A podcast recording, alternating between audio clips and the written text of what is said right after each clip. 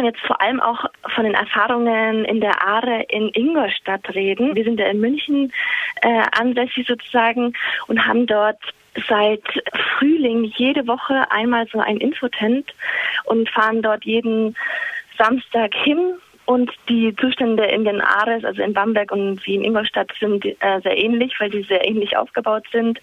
Und ähm, da wird mit den Gesprächen mit den Leuten ganz deutlich, dass diese Konstruktion von sicheren Herkunftsländern, das sind viele Länder aus dem Balkan, ist einfach total absurd. Also die Familien erzählen, dass sie, also zum Beispiel eine ähm, Roma-Familie, äh, dass sie verfolgt werden dort. Das heißt, sie können nicht arbeiten. Also er zum Beispiel hat als Schrotthändler gearbeitet, wurde dort vertrieben, geschlagen. Die Kinder konnten nicht in die Schule gehen. Ein kleiner Junge hat von seinem Bruder erzählt, der ähm, aus dem Fenster geschmissen wurde in der Schule. Einfach solche Details, die dann das nochmal richtig deutlich machen, was es heißt, diskriminiert zu werden dort, wo man herkommt. Und hier in Deutschland geht es eigentlich genau weiter, weil, wie gesagt, ähm, diese Leute werden dann so kategorisiert in hier keine Bleiberechtsperspektive und in dieses Abschiebelager gesteckt. Und dort gibt es keine ausreichende Beratung. Also zum Beispiel jetzt in Manching, Ingolstadt, äh, das sieht in Bamberg nicht anders aus, sind eineinhalb Stellen von der Kategorie für 600 Menschen. Das heißt, diese Menschen sind auch in verschiedene Lager dort verteilt. Also diese Abschiebelager ist dort verteilt. Es ist unmöglich, dass die Menschen dort tatsächlich angemessene Beratung bekommen. Genau, Behördenwillkür. Es gibt Fälle, da wurde schon ähm, mit der Anwältin gemeinsam Abschiebeverbot erkämpft und trotzdem werden plötzlich die Pässe abgenommen. Es werden Grenzübertrittsbescheinigungen ausgestellt.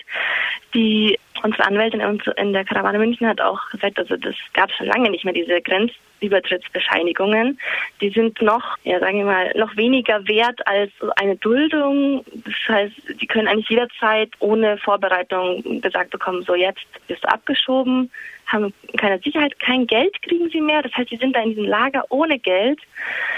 Und trotz diesem Abschiebeverbot von dieser Familie, die das erkämpft hat, gab es eben diese Übertrittsbescheinigung und die Ausländerbehörde hätte die wahrscheinlich einfach abgeschoben, wenn da nicht äh, Druck von, von außen nochmal gekommen wäre und ähm, da nicht noch, noch mehr Leute draufschauen.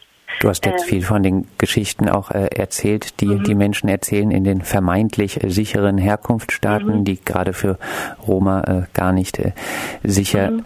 sind. Ähm, was sagen denn die Betroffenen? Wie ist es für sie in solchen Sonderlagern äh, zu leben, in, wie in Ingolstadt und Bamberg? Also die meisten machen tatsächlich auch den Vergleich mit einem Gefängnis. Also auch wenn man hinfährt, äh, allein wie die Gebäude schon aussehen, auch mit großen Zäunen, auch Betonmauern außenrum, zur Sicherheit natürlich von den Leuten, die da drin wohnen, sagt man. Und im Eingang sind Drehkreuze. Sie müssen immer ihren Ausweis beim Rein- und Rausgehen zeigen, auch wenn die Leute sie schon kennen, werden auch oft durchsucht. Es ist nicht möglich, irgendwelche Lebensmittel mit reinzunehmen. Das heißt, Obst, Gemüse oder ähnliches. Es wird einfach dann in die Tonne geschmissen vorher, es darf nichts mit reingenommen werden. Das Essen ist auch immer wieder Thema, weil zum Beispiel, also für viele, vor allem Familien, ist es schwierig mit kleineren Kindern. Wenn zum Beispiel jemand krank ist oder so, man darf kein Essen mit aufs Zimmer nehmen. Das heißt, also diese kranke Person muss eigentlich ähm, runtergehen in diese Mensa und zu diesen bestimmten Zeiten äh, das Essen, was eh immer sehr ähnlich ist und äh, ja, also sagen immer Salamikäse, Salamikäse, Salamikäse. Und da werden auch keine Ausnahmen gemacht. Und für Kleinkinder zum Beispiel ähm, wo die Eltern noch Babynahrung zubereiten, ist es auch, also sie haben nicht mal einen Wasserkocher irgendwie, also in irgendwelchen Gemeinschaftsräumen, wenn es die überhaupt gibt. Und dazu müssen sie auch nur also in die Mensa gehen und die hat nur zu bestimmten Zeiten offen und nur dann können sie heißes Wasser benutzen, um Babynahrung zuzubereiten. Also wenn das Kind dann irgendwie zwischendurch mal Hunger hat oder so, dann müssen die Eltern einfach ausharren und ihr Kind irgendwie da ähm, warten lassen, bis es, bis die Mensa aufmacht. Und klar, also der Alltag dort ist einfach nur zermürbend. Also ganz viele sagen einfach, dass, dass, dass es sie zermürbt und immer eben nicht zu wissen. Dann Leute mit diesen Grenzübertrittsbescheinigungen bekommen auch kein Geld. Arztbesuche sind dann eigentlich unmöglich, weil Tickets können sie sich nicht kaufen, dann sollen sie hinlaufen, aber wenn sie eben ähm, krank sind, dann können sie das ja auch nicht einfach so machen. Also der, der Alltag ist dort sehr schwierig für die Leute, ja. Wie verhält sich äh, die lokale Bevölkerung in Ingolstadt und äh, Bamberg mhm. gegenüber diesen Sonderlagern bei Ihnen vor der Haustür? Am Anfang gab es eigentlich viele Leute, die auch dort, ähm, wie bei anderen ähm, Lagern, so Helferkreise bilden wollten. Wurde sofort unterbunden, auch von der Regierung. Auch zum Beispiel gab es Leute, die Lust hatten, mit den Kindern irgendwie was zu machen. Da ist ja so eine private Firma angestellt worden von der Regierung. Also das wurde einfach total unterbunden, dass es auch gar keine Beziehungen zu den Menschen aufgebaut werden können, dass sie einfach tatsächlich isoliert da sind. Und so ist es auch gefühlt. Also, weil es nicht möglich ist, mit den Leuten Kontakt aufzunehmen, auch wir mit diesem Infotent zum Beispiel haben immer wieder ähm, also Probleme mit der Security, die irgendwie sagt, wir hätten jetzt Hausverbot oder wir sollen da weggehen, auch wenn das genehmigt ist. Also dadurch ist von der Bevölkerung jetzt nicht groß Unterstützung mehr da, weil es halt unterbunden wurde. Und tatsächlich habe ich das Gefühl, es wird irgendwie ignoriert, weil also ein Camp zum Beispiel ist ziemlich zentral an so einem riesen Einkaufsgelände. Da sind viele Leute, aber das wird irgendwie einfach ausgeblendet. Und jetzt Jetzt gab es kürzlich einen äh, sehr kritischen Beitrag äh, über die Aare im, mhm. in Bamberg im Bayerischen Rundfunk mit Kritik mhm. von Kirche und auch Juristen. Mhm. Heißt das, es gibt äh, dann doch irgendwie eine ausreichende menschenrechtliche Beobachtung der Sonderlage? Ich denke, also nicht sehr ausreichend. Diese, ähm, dieser Bericht auch im BR, mh, da haben wir zum Beispiel vom Infotent auch ganz viel ähm, dazu irgendwie gemacht, dass, dass die Leute überhaupt, diese Leute haben wir kennengelernt und dadurch konnten die endlich mal zu anderen Leuten sprechen und ihre Geschichte auch erzählen und ihr die Situation darlegen. Und ähm, ohne dieses Infotent hätte niemand auch diesen Kontakt zu diesen Menschen gehabt. Das heißt, also es ist sozusagen mm, so grassroot-mäßig ähm, entstanden, aber dass da irgendwie offizielle Stellen mal kritisch hinschauen, das ist nicht der Fall. Aber ähm, also wir sind da dran und wir hoffen auch, dass äh, mit dem Protestcamp in Bamberg, dass dort auch Strukturen entstehen, auch in Bamberg, die ähm, die vielleicht sowas leisten können. Stich, ja. Stichwort Protestcamp, das jetzt vom 4. bis 7. August in Bamberg stattfinden soll. Es äh, gab oder gibt immer noch Probleme, überhaupt einen Ort für mhm. dieses äh, Camp äh, zu finden. Ähm, soll hier auch seitens der Stadt Bamberg äh, demokratischer Protest gegen die Zustände in diesen Sonderlagern unterbunden werden?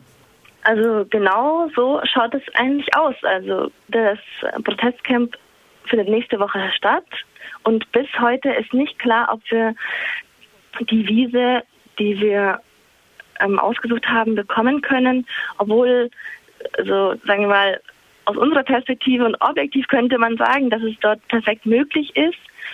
Und genau, wie du sagst, also wir wollen dort ein Protestcamp machen, wo man sich austauschen kann, wo man ähm, informiert und alle sind eingeladen. Das ist offen für alle, auch für alle Menschen aus Bamberg. Und eigentlich könnten die Leute endlich mal ein paar Informationen über diese ganze Situation bekommen und wehren sich dann dagegen und unterbinden jegliche Öffentlichkeit zu diesem Thema Abschiebelager. Auf jeden Fall sind wir gespannt, wie das weitergeht. Also wir wollen uns das auf jeden Fall nicht, nicht äh, nehmen lassen und hoffen auf ähm, Entgegenkommen von der Stadt Bamberg. Vielleicht abschließend, was verbindest du für Hoffnung äh, mit dem Camp? Gibt es vielleicht sogar die Hoffnung, dass sich in diesen Sonderlagern irgendwie was verbessern wird oder dass sie sogar äh, in mhm. fernerer Zukunft abgeschafft werden wieder?